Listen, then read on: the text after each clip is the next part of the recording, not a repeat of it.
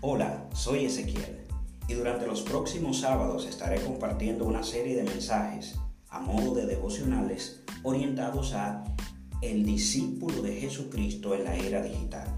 En esta serie abordaré el tema Cuatro retos de un discípulo en la era digital. En esta oportunidad trataremos el reto número uno, las distracciones. Vivimos en un mundo hiperconectado hay muchos estudios e investigaciones que se han hecho con cifras un tanto distintas unos con respecto a los otros.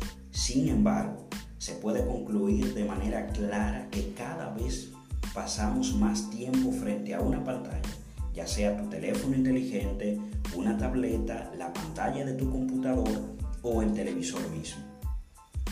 Según estadísticas, los adultos invierten un promedio de 4 y 5 horas diarias frente a la pantalla de su teléfono específicamente.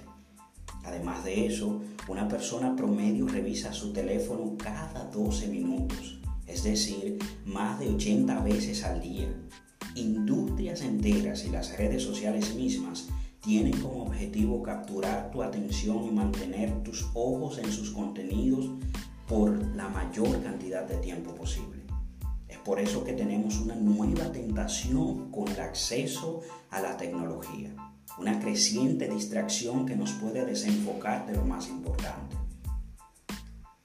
Aunque Jesús no vivió en el tiempo del Instagram, Facebook ni los canales de YouTube, Él siempre mantenía sus prioridades bien claras. Multitudes demandaban su atención a diario. Sin embargo, él constantemente se apartaba de todo esto para poder conectarse con el Padre. Jesús evitaba distraerse con aquello que no fuera su llamado. Entonces, ¿cómo puedes minimizar las distracciones en tu vida digital? Pasos prácticos. Primero, aparta un tiempo y lugar regular para conectarte con Dios. Segundo, aprende a utilizar la función no molestar en tu teléfono y úsala. Tercero, minimiza las notificaciones que caen en tu teléfono.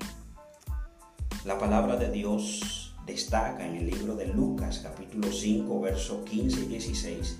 Sin embargo, la fama de Jesús aumentaba cada vez más y mucha gente se juntaba para oírlo y para que curara sus enfermedades pero Jesús se retiraba a orar a lugares donde no había nadie.